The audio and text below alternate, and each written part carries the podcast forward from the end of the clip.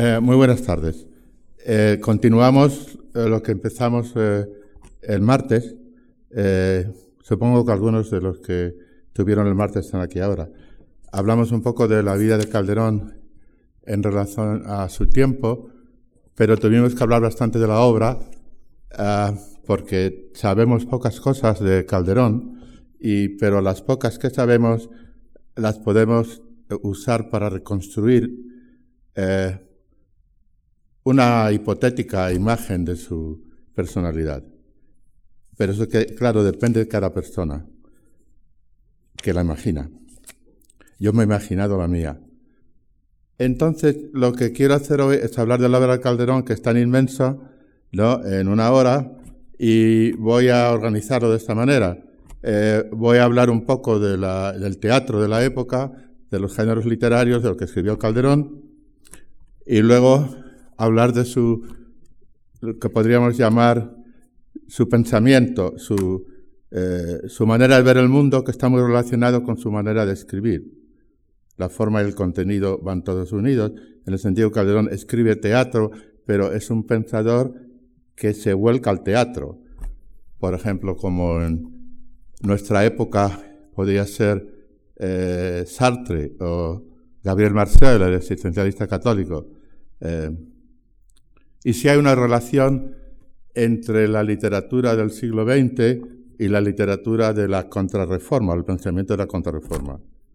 La contrarreforma del siglo XVI y XVII, que tiene un fundamento bastante religioso. Podemos encontrar cuestiones de situación en ambos textos, por ejemplo, los textos de Gabriel Marcel, eh, de Sartre, de Camus, y eh, también en el siglo de oro eh, se encuentra la situación del hombre en función de su libertad. Entonces, hay muchas aproximaciones que se pueden hacer en ese sentido. y después, al final, hablaremos un poco de un texto que es La vida sueño para usarlo como una especie de microcosmos de la obra de Calderón. Es lo que nos da el tiempo. Calderón cultiva todos los géneros literarios, eh, dramáticos. Eh, la farsa es un gran escritor de mojigangas y entremeses. El auto sacramental, que se escenificaba en, la plaza, en las plazas de Madrid, la Plaza Mayor y otras plazas, eh, y al aire libre, el teatro mitológico con mucho aparato, incluyendo zarzuelas y las primeras zarzuelas óperas en España, que se escenificaban en el Teatro del eh, Buen Retiro, que estaba cerrado y que tenía toda la maquinaria, todos los avances posibles eh, de aquella época y otro teatro que era el teatro de los corrales, eh, abiertos. Entonces tenía una situación muy privilegiada para escribir teatro. No solamente por esta razón, pero por el fervor que hubo en España por el teatro, que lo apoyó eh, la monarquía, el rey, el ayuntamiento de Madrid y la iglesia. Y aunque hubo muchos eh, moralistas que lo criticaron, no lograron que se prohibiera.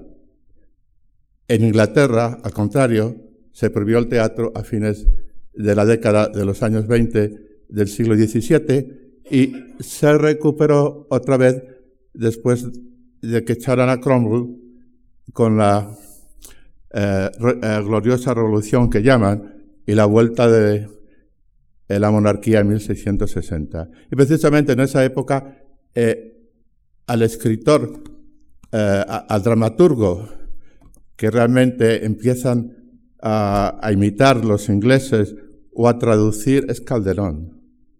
También Molière en Francia, es Calderón, porque el, teatro estaba, eh, eh, había muerto. Y Calderón encajaba curiosamente más en ese ambiente que Shakespeare, por, por razones de técnica literaria y estructura literaria. Y en esa época Calderón, cuando es muy conocido en Europa, hablo de 1660, hay como 15 obras traducidas al francés, hay varias del alemán, al holandés. Es un autor eh, muy conocido y también en los territorios de los Habsburgos, los primos de, Austria y em, Checoslovaquia. Entonces, em, este dramaturgo tan conocido eh, en esa época, que escribe, eh, que ha escrito comedias muy mundanas, que fue lo que interesó al teatro inglés, muy mundanas. Quizá Calderón ha escrito las comedias más gozosas, más alegres de la literatura europea. Siempre pensamos en Calderón en un hombre muy serio, que también lo era.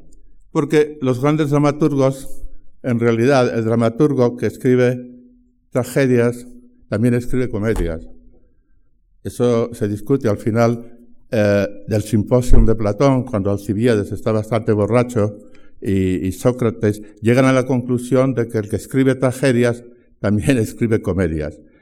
Tragedia, comedia, todo unido sería esa totalidad que surge en el gran teatro del mundo, que el título de una obra de Calderón, de un auto sacramental, pero también se puede aplicar a toda su dramaturgia, el gran teatro del mundo.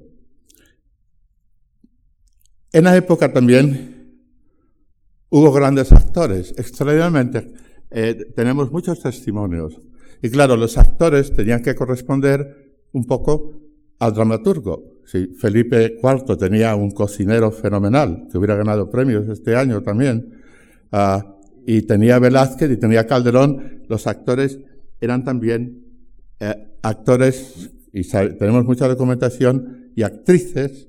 España, como sabéis, eh, había actrices que también eran autoras o directoras de compañía. En Inglaterra no había actrices hasta 1660, que era un impedimento para el baile, el canto.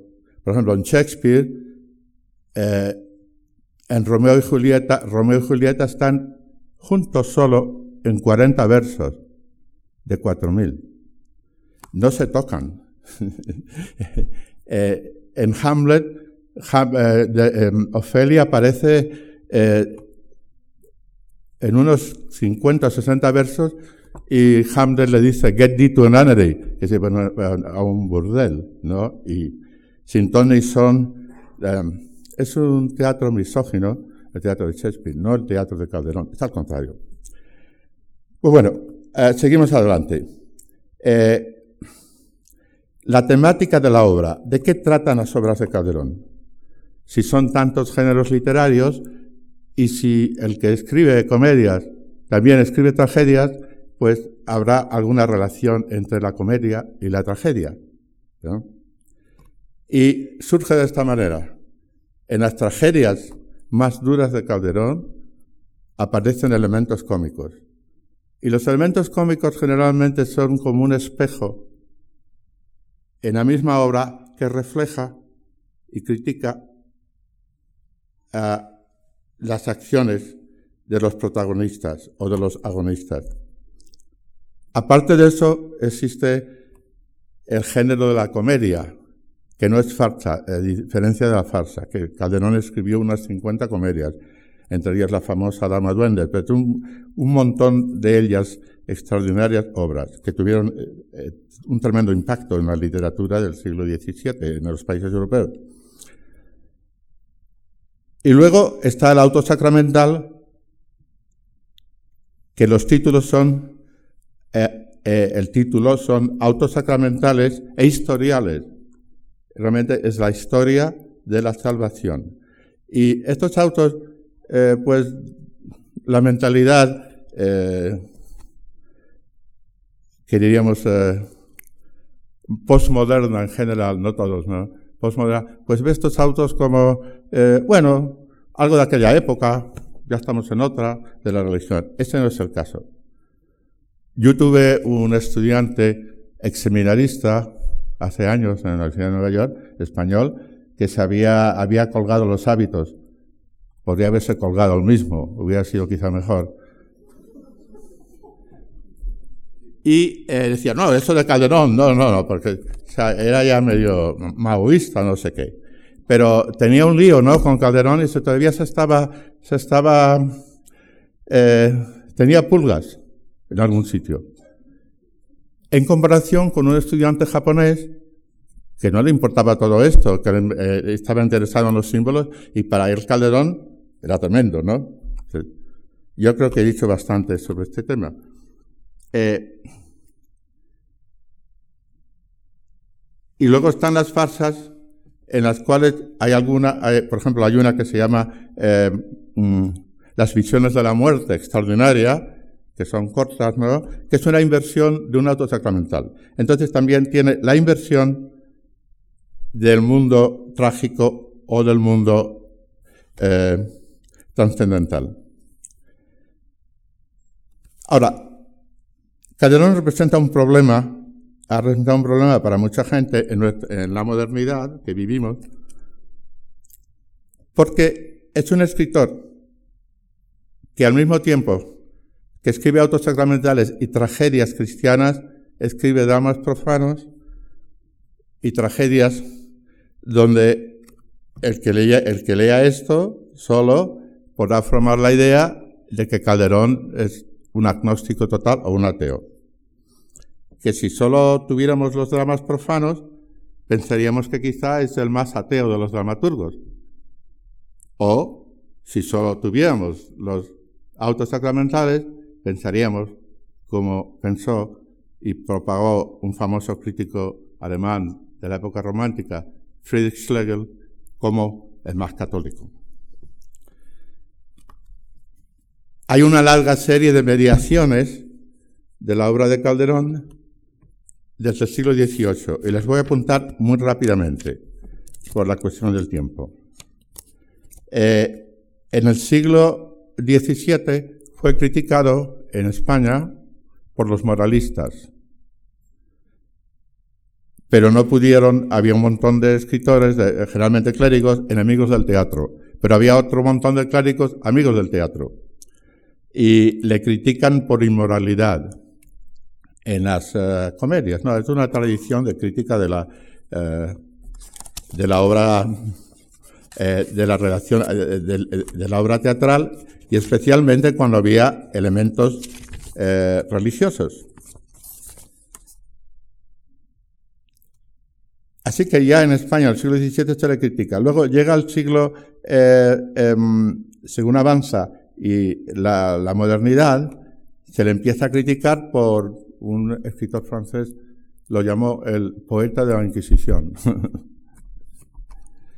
y Voltaire, el famoso eh, filósofo, entre comillas, francés del siglo XVIII, hizo una traducción de En la vida todo es verdad y todo mentira, y le presentó a la academia, y le, pareció Calderón eh, eh, un genio, un cómico, pero un escaramuch, un grotesco, pues claro, por los criterios de Voltaire sobre, eh, sobre lo que era el teatro.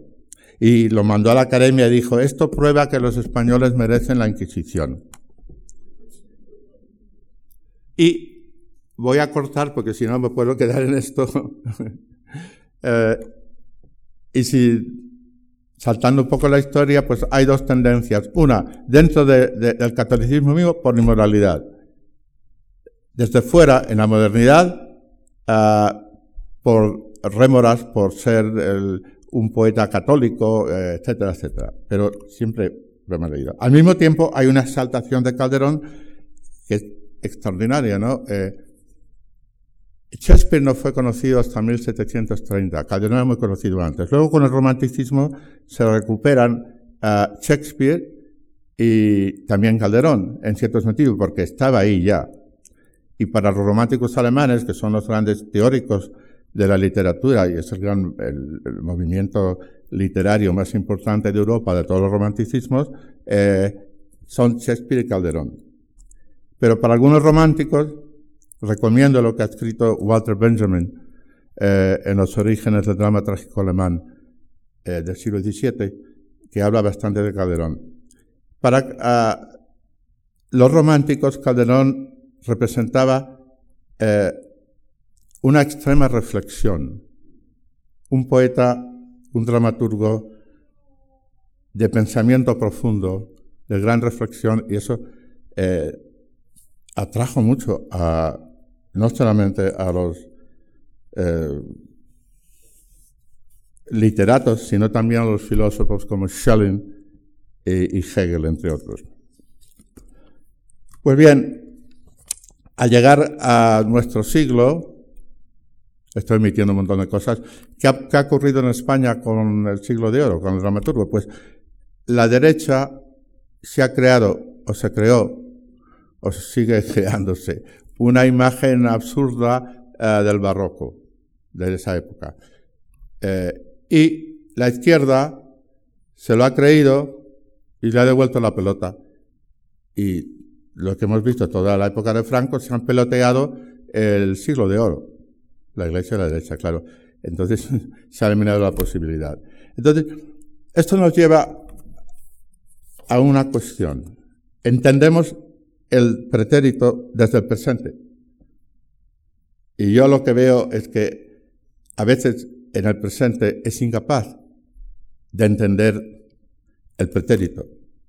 Tenemos nosotros en España la capacidad, qué cultura tenemos para poder valorar y entender una gran época que es, claro, que es muy superior a la nuestra, y los críticos que dicen, ah, la Inquisición eh, congelan la época, pues los congelados son ellos, porque para tener una medida del pasado, de la grandeza del pasado, no se puede hacer desde la mezquindad del presente. Y en lo que se refiere a Calderón, lo, se lee en las universidades, pero se lee a punta de pistola. Y además, eh, Calderón ha sido encarcelado por los filólogos. Eh, se, abre un texto como este de la vida del sueño que tengo aquí, porque quiero unas citas, y hay más nota que texto de Calderón. Entonces, no debe estar encarcelado por los filólogos, porque es un pensador y muchas otras cosas. Y además en la literatura eh, está dentro de lo que podemos llamar literatura comparada. El anterior presidente de la Academia Española escribió muchos textos, no el actual. El anterior, pues voy a mencionar su nombre, Lázaro Carreter, escribió una serie de manuales que se usaron en institutos realmente increíbles de lo malos que son, de unos tópicos que los ha tragado todo el mundo. No es que no le gustara a Calderón, que son tópicos. Además escribía para la ABC. Ese es un problema. El otro es la interpretación de Calderón en el teatro, porque una obra de teatro, ¿cómo tenemos acceso a una obra de teatro? O la leemos o la escuchamos. O la, vemos y la escuchamos. Cuando leemos, vemos. Cuando vamos al teatro, la escuchamos. Y si podemos, como en el siglo XVII, tratamos de agarrar la pierna de una actriz que está bailando casi encima de nosotros. Pero claro, estas dos formas, ¿no? la, tipografía y, el y, em, y, la representación, ya he hablado de la tipografía, pero la representación también, excepto por eh, algunos, eh, algunas excepciones, como José Luis Alonso, que hacía muy bien obras de Calderón, alguna excepción, pues es fatal cómo se representa el teatro del siglo de oro. Porque los directores debían ir a la biblioteca a estudiar un poco la época, enterarse.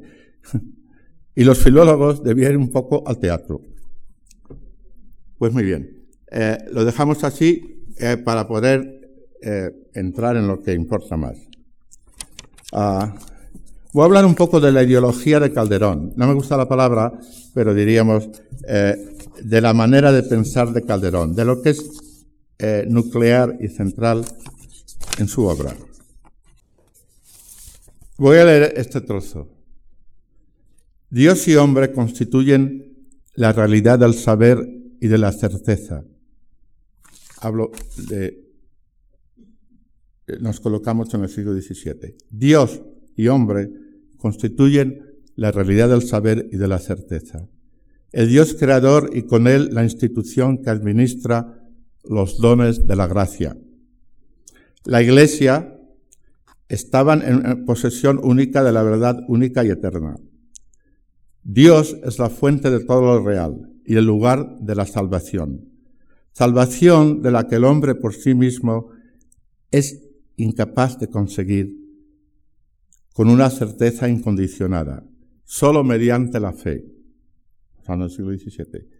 Puede el hombre llegar a la certeza de la salvación, o mediante la incredulidad a renunciar a la salvación y a la certeza en ella. El hombre es empujado a asegurarse su salvación, sea en la fe cristiana o en otro sentido, que en el vestíbulo de la época moderna, el siglo XVII, donde surge, se configura como la certidumbre en la razón, la lumen naturale, la, la luz natural, la razón natural, que aparece como personaje en los autos. La razón natural, una personificación. Porque Calderón trabaja con ideas, pero trabaja a todos los niveles incluyendo la alegoría, que le permite personificar esas ideas o aspectos de eh, el ser humano. Por ejemplo, cuando el hombre aparece, eh, el hombre, el género humano, el hombre nunca aparece Eva, claro, hombre, naturaleza humana, tiene extensiones de su eh, persona y esas extensiones aparecen como personajes, que son relaciones, ¿no? el pecado, la culpa, son partes del hombre. Entonces, eh, en ese vestíbulo de la época moderna, hay una transferencia de la certidumbre en la fe a certidumbre en la razón. cuando el hombre se independiza de la autoridad de la Iglesia, pero sigue manteniéndose el cristianismo, porque todavía vivimos el cristianismo como cristianismo de la cultura. Aún los más ateos y enemigos del cristianismo, ¿no? Se habla de ética, pero por debajo está el cristianismo, pero es un cristianismo de la cultura. Entonces, de dos certidumbres, la certidumbre de, la, de la fe, a través de la fe, y certidumbre a través de la razón, pero es certidumbre. La certidumbre a través de la fe es certidumbre en Dios en la salvación está la idea de salvarse, de asegurarse. Y al pasar a la certidumbre de la razón, sigue el ímpetu de tener certidumbre y de querer salvarse y asegurarse, pero a través de la razón. Y ahí aparece Descartes, contemporáneo de Calderón, donde, ¿qué es lo más cierto posible? Es uno mismo, es el pensar, lo más cercano, lo más cierto. Calderón trabaja con estos dos elementos, por eso es complicado para esta mentalidad que he descrito que no puedan entender que puedan coexistir en la misma persona la problemática del pensamiento y la fe. Entonces, ese asegurarse la humanidad de ella misma es la base para el dominio y la construcción de lo que es efectivamente real. Y aquí estamos nosotros. Pero Calderón ya lo veía aunque no conocía la palabra modernidad, claro, la relación con la razón natural, la razón natural del hombre, ¿no? La verdad se manifiesta como certidumbre de lo que se representa como algo claro y distinto. Y aparece la ciencia, el método científico, la física aparece en el siglo XVII, la física moderna. La seguridad de tal representar es la certeza. Lo que llama Descartes en un texto eh, fundamento absoluto e inconcluso de la verdad, fundamento no absoluto en un concurso veritates. La humanidad se empieza a, desvincular de la verdad cristiana. Calderón está ahí y tiene las dos cosas. El hombre se coloca a sí mismo como su propio fundamento, una nueva libertad del hombre, desvinculado de la certidumbre de la fe libertad que le impulsa a señorear por medio del poder de lo que determina el futuro. Y ahí aparece la cuestión de la razón de Estado que discutimos un poco la última vez. Un personaje de la gran Zenobia, Aureliano, es un, emperador romano, Calderón lo interpreta, lo usa y dice, que al ser señor, eh, al ser señor de sí mismo es señor del mundo. Si soy señor, tengo poder sobre mí mismo, tengo poder sobre el mundo. Dice, Señor, soy de mí en esto fundo, que al Señor de mí, lo soy del mundo.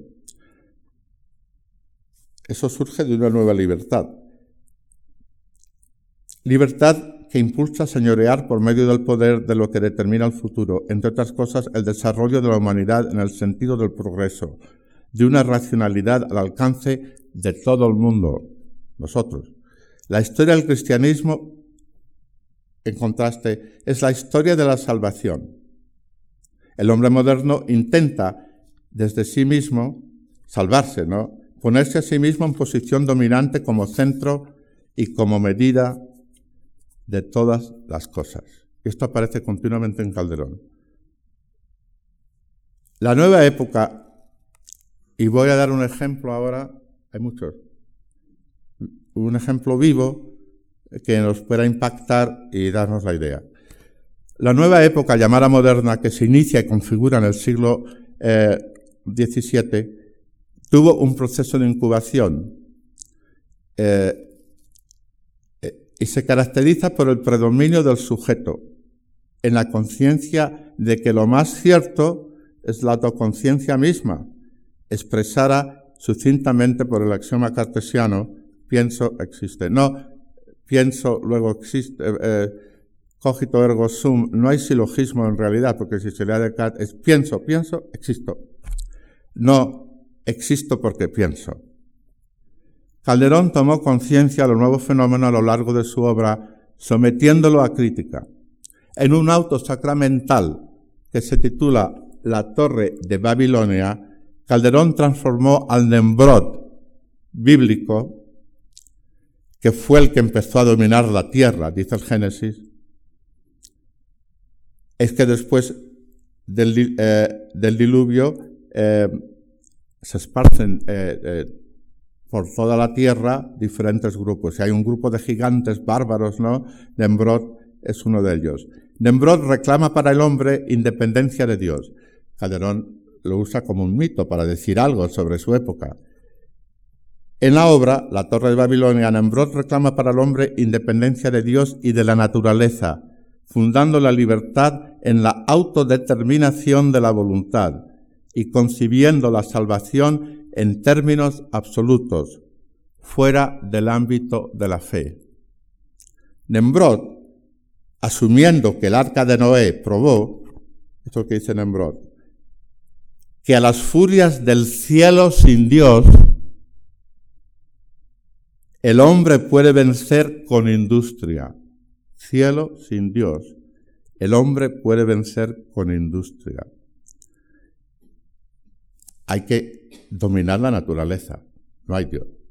Se empecina en construir una máquina más segura, una nueva arca de piedra, que llama.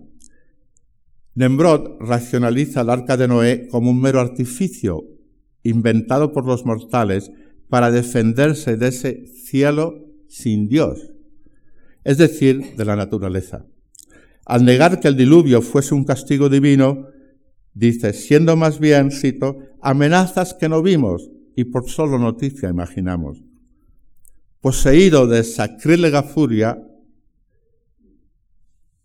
son palabras de Calderón, Nembrod, el transgresor, afirma la autonomía de la humanidad disociando las fuerzas de la naturaleza de la voluntad divina y busca la certidumbre solo por medio de la lumen natural, de la razón natural afirmando una ciencia sin conciencia al servicio de una tiranía universal.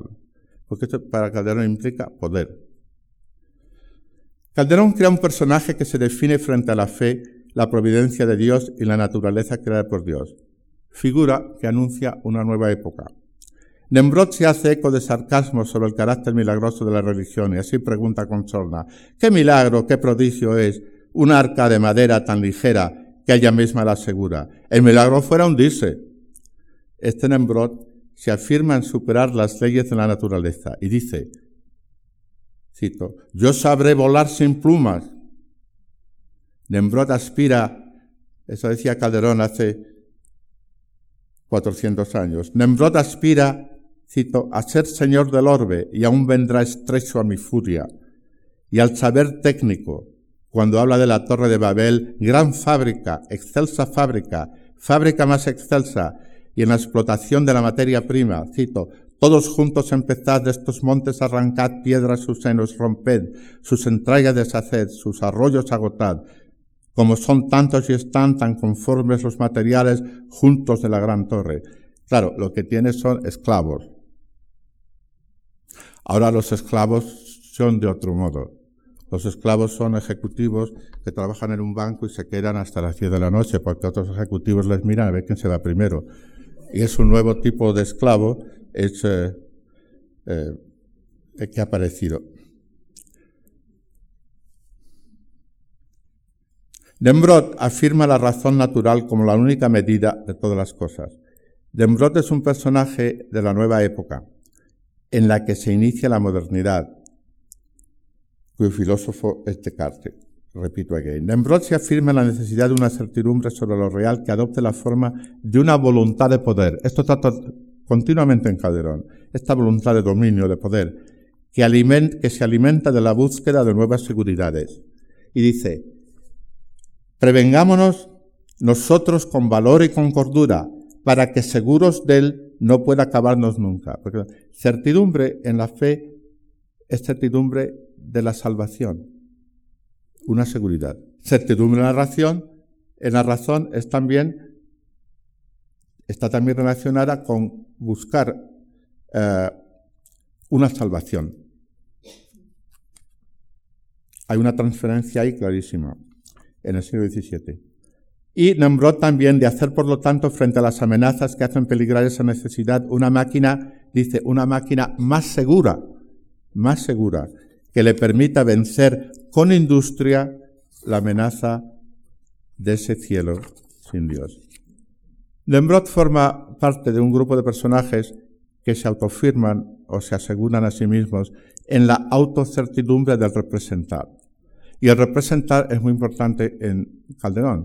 No solamente llamamos a una obra de teatro representación y a los actores representantes, todos lo somos, sino que representar tiene el, el sentido de hacer la cosa presente. Si yo represento algo, también me represento a mí mismo representándome. Calderón maneja esto de una manera impresionante. Está en el centro, esto es puro teatro y pensamiento. Para explicar esta idea, si Don Quijote ve molinos, ¿no? ve gigantes, representa gigantes, pero también ataca y se mete en ese marco representando a sí mismo, representando.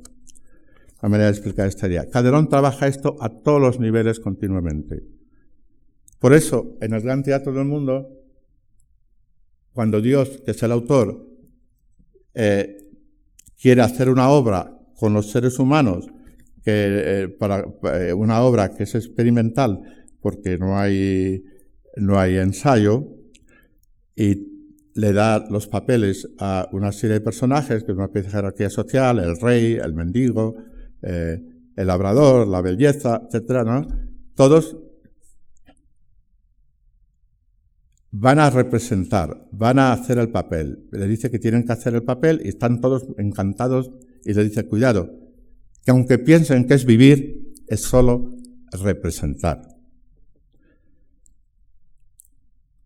Esta certidumbre de la voluntad racional divorciada de la voluntad divina contrasta con la confianza de aquellos personajes agraciados por la fe, que podemos pasar de una obra a otra, en el teatro de Calderón. Podemos leer la devoción de la cruz y podemos leer la hija del aire, y así con muchas obras.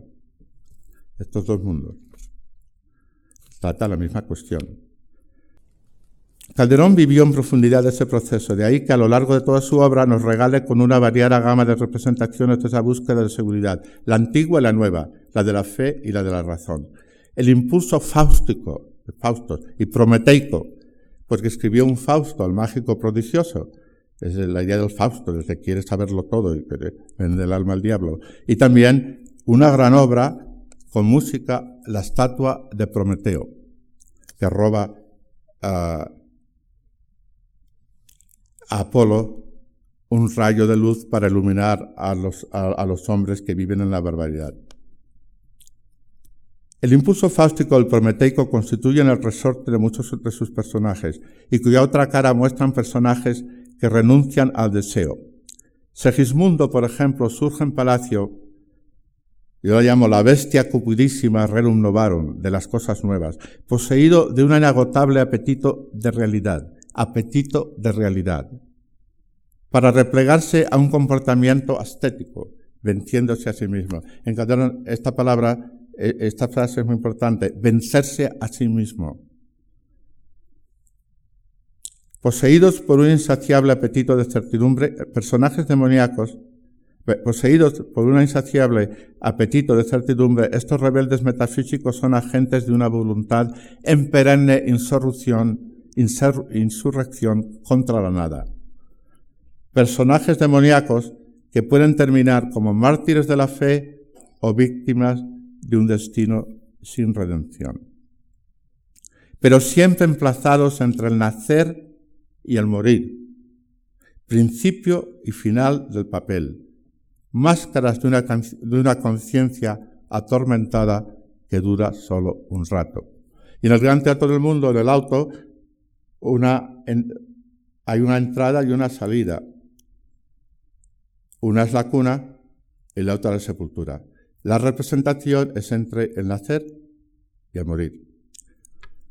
Para el dramaturgo, el nacer y el morir son ontológicamente análogos, porque el nacer y el morir son parecidos, dice Basilio en la vida de sueño, siendo un empezar a morir y un desnacer los límites de la representación. En el teatro sagrado, la puerta del sepulcro se abre a la vez a la esperanza en Cristo, mientras que en las tragedias profanas cesa toda esperanza, quedando solo la inexplicable condena a vivir la existencia, la existencia como castigo. Y hay bastantes obras de Calderón que el final no es lo que, por ejemplo, lo que están acostumbrados a Shakespeare, Shakespeare siempre termina con la muerte, eh, eh, con una catástrofe del personaje. No siempre en Calderón. Tiene ese concepto más bien órfico griego, la existencia es un castigo. Por ejemplo, en el médico de su honra, que es una gran eh, tragedia, pero urbana, es, sobre mm, la idea del honor, de la identidad en función de la suspicacia del protagonista que acaba asesinando en secreto a su mujer. Pero luego el rey al final lo obliga al asesino a casarse porque se entera. Se llama el rey, por cierto, don Pedro el cruel o justiciero. Lo obliga eh, a casarse con una mujer que había abandonado por sospechas. Entonces la crítica decía, esto es inaceptable. Hegel fue a verla y dijo que la gente se salía en, la época romántica. Y la crítica se ha enredado con esto, pero es que el castigo es empujar al personaje al pasado. Lo empuja hacia el pasado. No lo deja superarlo. Entonces dice, la muerte desdicha fuerte no es el peor de los castigos, y algunos personajes la ansían buscando un descanso al desear y representar, mas el dramaturgo les niega esa salida, abandonándolos a una existencia sin redención, a vivir en la carne del espíritu la angustiada denuncia del arquetípico prisionero que el mayor delito del hombre es haber nacido. Y curiosamente, eh, en un manual de confesión eh, para confesores de Antonio Escobar y Mendoza, un gran casuista del siglo XVII, teólogo moral, habla de los que por desesperación dicen que les gustaría no haber nacido que una relación. Calderón reiteró en numerosas variantes esa abrupta entrada de los personajes en el teatro del mundo. Calderón, los personajes no entran andando así, tranquilo, no. Son arrojados, casi es gana. Somos arrojados al mundo. Y hay muchas metáforas del nacimiento, del nacer, eh, como una violencia, que somos arrojados al teatro. Y voy a dar un ejemplo magnífico. Hay muchos. En el auto sacramental, el laberinto del mundo, el tema es la idea del laberinto, que es muy común en el siglo XVII, está el laberintum continui, de, el laberinto de los continuos, que es un laberinto eh, eh, matemático del cual habla Leibniz.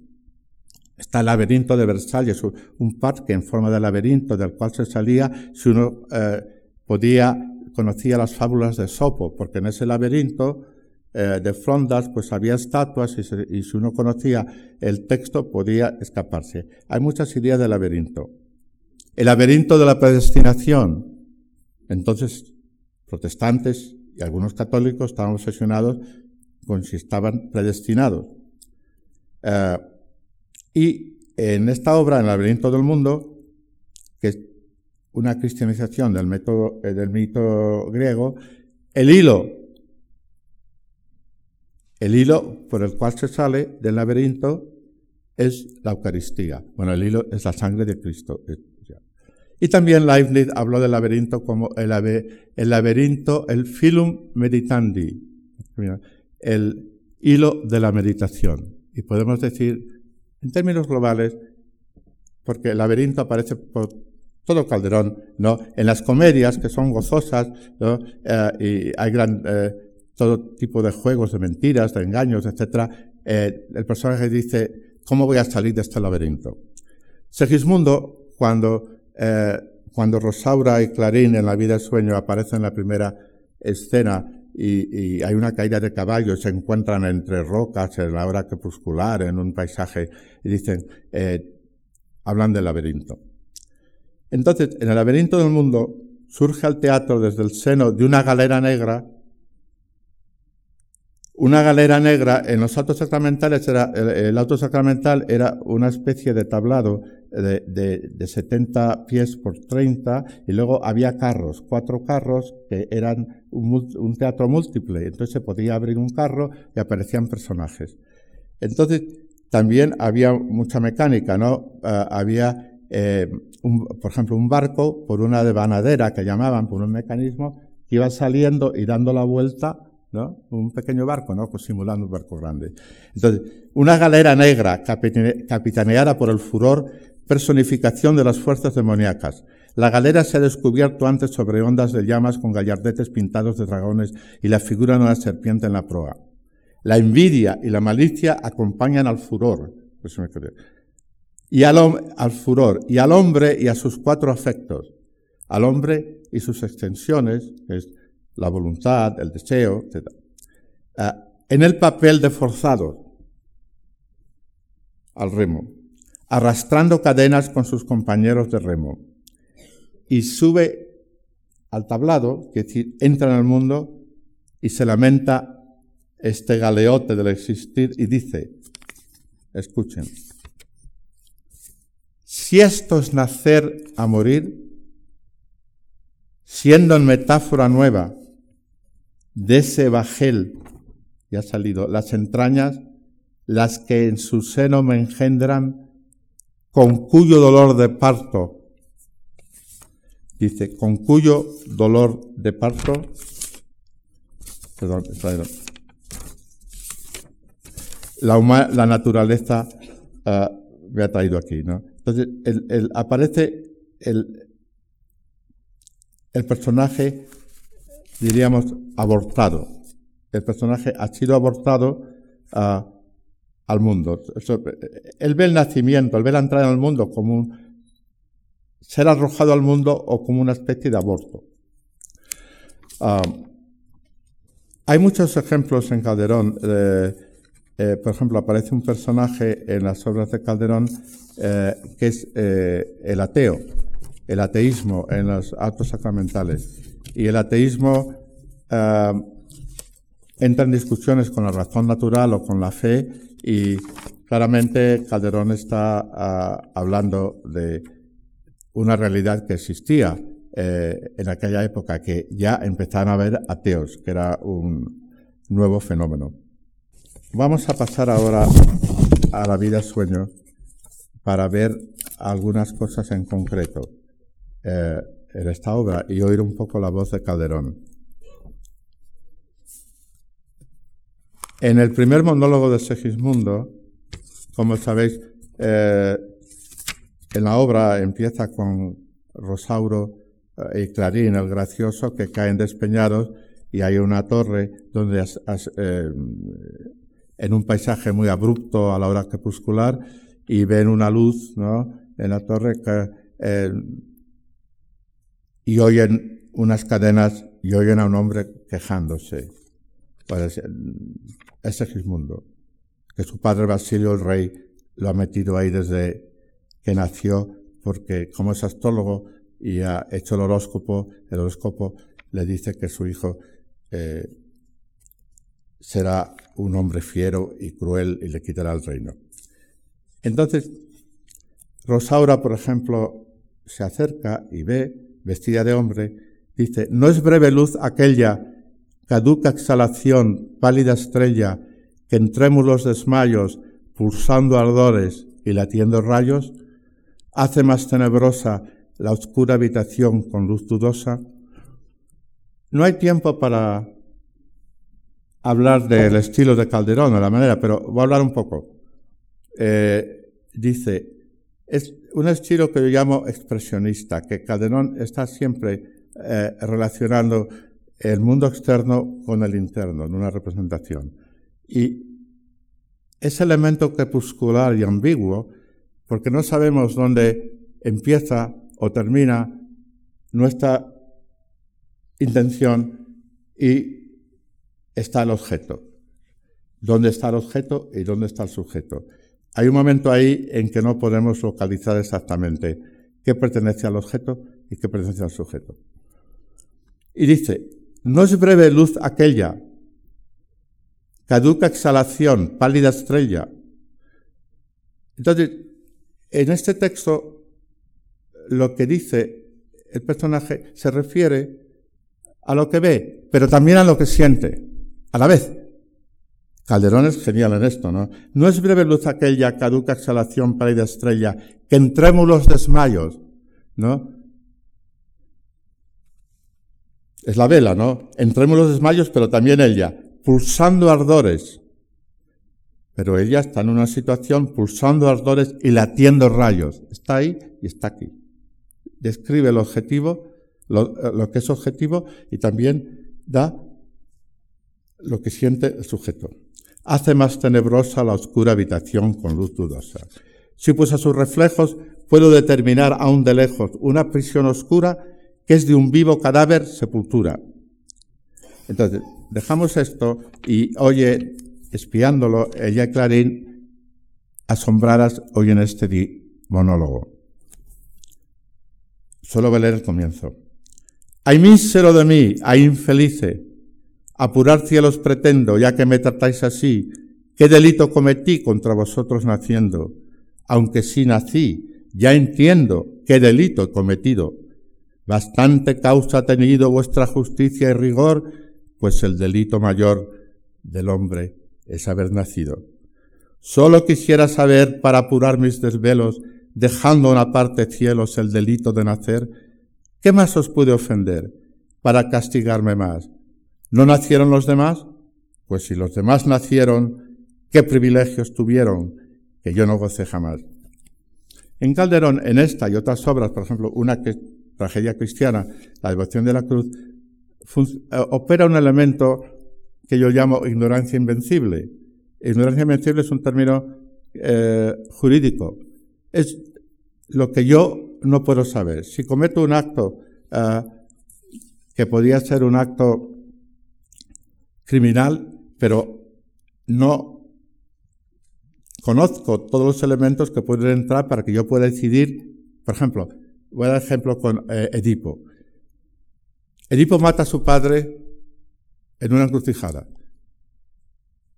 y luego se casa con su madre. Pero ha habido un horóscopo que luego se entera él después. Pero es ignorancia invencible. Él no podía saber que ese hombre, Laios, que se encontró en una encrucijada, con lo cual peleó, era su padre. Entonces, a nivel jurídico trabajamos con ignorancia invencible, pero también al nivel eh, moral, que los casuistas excusaban a los que actuaban con ignorancia invencible. Por ejemplo, en el caso de los misioneros, los salvajes. Entonces, eh, en el caso de Segismundo, eh, Basilio lo manipula a Segismundo, lo mete eh, de niño en una torre y luego, con cargos de conciencia, con una conciencia escrupulosa, quiere tener certidumbre, quiere comprobar si el horóscopo que él ha hecho, porque se precia de conocer, eh, de ser un gran matemático, ahí Calderón combina la idea del poder, el rey y el astrólogo. Y en aquella época todo el mundo consultaba al astrólogo. Hoy consulta al psiquiatra. A veces hay psiquiatras astrólogos. Y em,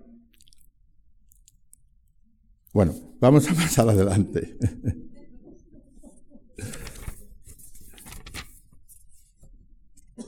Pero ese, eh, el poder que quiere Basilio, eh, eh, esa relación astrología-poder es, importante, porque el poder total aparece en Calderón en muchas formas. Clotaldo le dice a Segismundo, cuando entra en la torre y descubre que están ahí dos que han entrado, está prohibido entrar con pena de muerte, le dice, si sabes que tus desdichas, Segismundo, son tan grandes que antes de nacer moriste por ley del cielo, si sabes que aquestas prisiones son de tus furias arrogantes un freno que, que las detenga.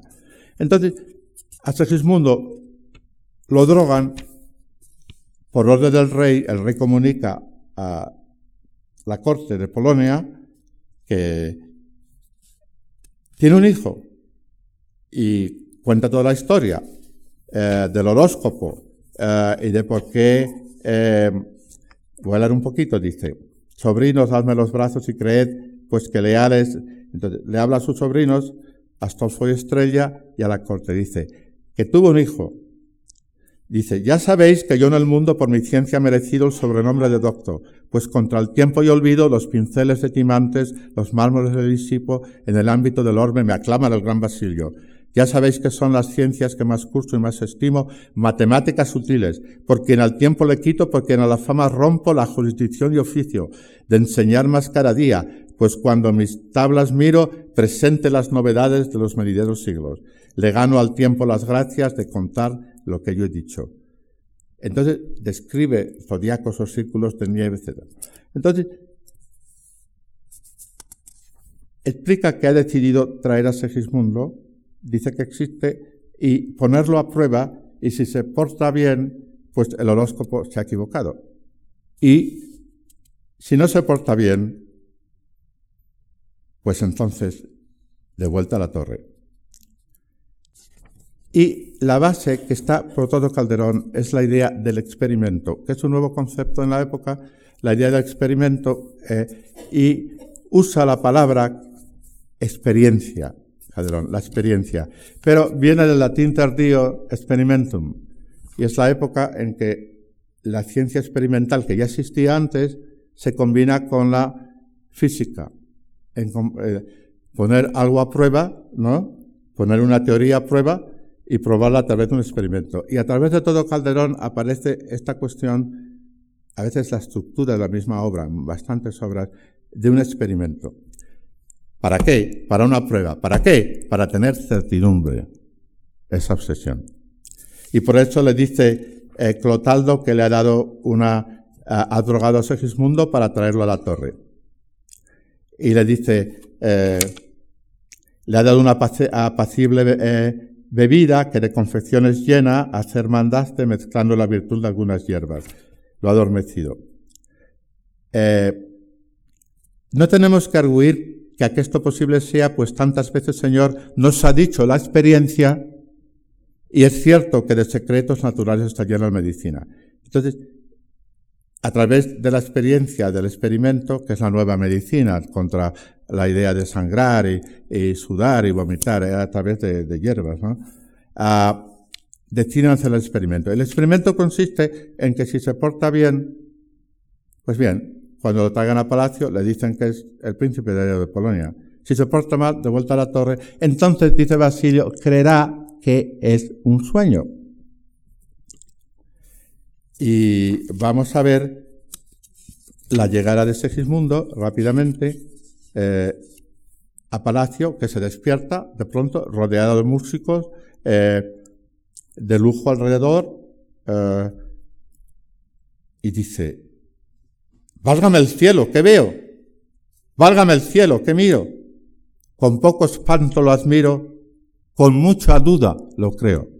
Esta expresión aparece variante en Calderón, ese estado de suspensión del juicio en que se, en un momento crepuscular, coexisten la duda y la creencia. Con mucha duda lo creo.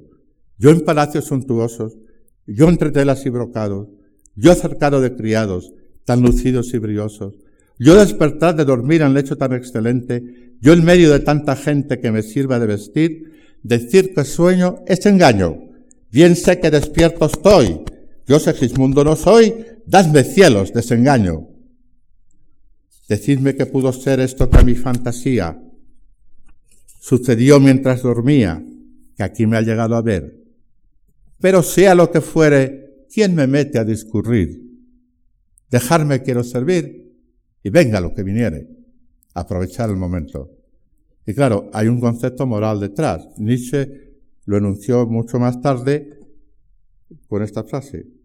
Si nada es cierto, todo está permitido. Y esta tentación le viene varias veces después. Bueno, ocurre en el palacio que defenestra a un criado, se porta mal, etcétera, no podemos entrar en todo, y lo devuelven a la torre.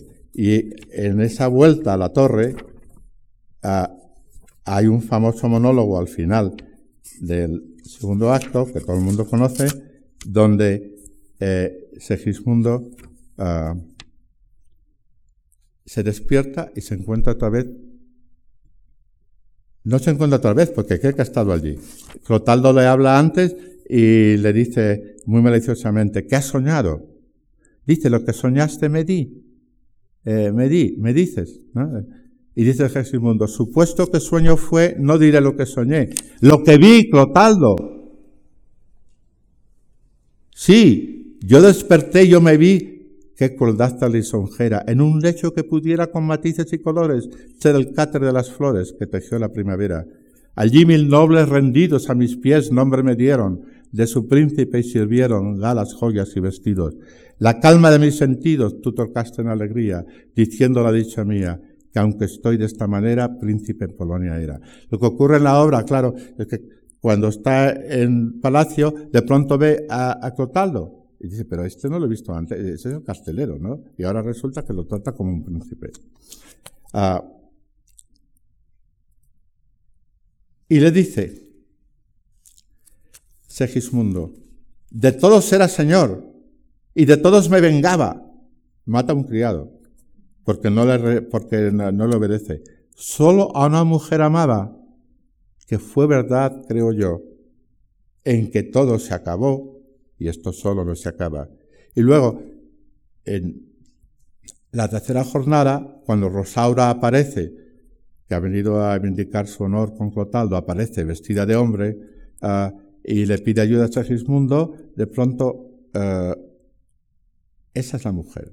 Entonces, dice, todo lo del palacio es sueño, no estoy seguro, pero eso sí, ¿de qué está seguro? De un sentimiento, no de una percepción o no de un pensamiento. Mientras esto ocurre, el rey ha ido, dice, enternecido se ha ido el rey. El personaje Basilio es tremendo porque es la conciencia escrupulosa, la conciencia eh, culpable, que está espiando y se va enternecido. Y Clotaldo termina diciéndole, Segismundo, que aún en sueños no se pierde el hacer bien. Y aquí sin duda viene una doctrina católica, una doctrina de las buenas obras. Y aquí está el monólogo. Recoge las palabras de su carcelero, Segismundo, aún en sueños no se pierde el hacer bien. Y en la época eh, hay muchos manuales de confesión y libros de teología moral. Uno de los problemas que traían las conciencias escrupulosas es que he pecado yo soñando He soñado que he matado a mi padre. Aparecen bastantes, eh, eh, eh, textos de teología moral. Y le dice el confesor, pues no, porque no tenías libertad. Entonces, esa es la base de esta idea, que aún en sueños no se pierde el hacer bien. Lo recoge Segismundo y empieza con ese pensamiento y dice, es verdad pues reprimamos esta fiera condición, esta furia, esta ambición, por si alguna vez soñamos. Soñamos, representamos, percibimos, pensamos. Es verdad, pues reprimamos esta fiera condición, esta furia, esta ambición, pues si alguna vez soñamos, reprimamos. Y si haremos, pues estamos en un mundo tan singular que la experiencia me enseña el padre hace un experimento. Poner a prueba. Pero Segismundo también usa la palabra experiencia. Y es la experiencia de lo que ha sucedido, que es superarse. Dos usos de la palabra experiencia que son diferentes. La de Segismundo es mucho más arcaica. Es la idea de eh, pasar un obstáculo, pasar una, una montaña. Y dice, la experiencia me enseña que el hombre que vive sueña lo que es hasta despertar. Becker leyó esto porque dijo en un poema, despertar es morir. Sueña el rey que rey vive. Para un cristiano. Sueña el rey que rey vive con este engaño mandando, disponiendo, gobernando y el aplauso que recibe prestado en el viento escribe. Y en cenizas le convierte la muerte, desdicha fuerte, ¿Quién hay que intente reinar viendo que ha de despertar en el sueño de la muerte? Sueña el rico en su riqueza, que más cuidados le ofrece. Sueña el pobre que padece su miseria y su pobreza. Sueña el que a medrar empieza. Sueña el que afana y pretende. Sueña el que agravia y ofende. Y en el mundo, en conclusión, todos sueñan lo que son, aunque ninguno lo entiende.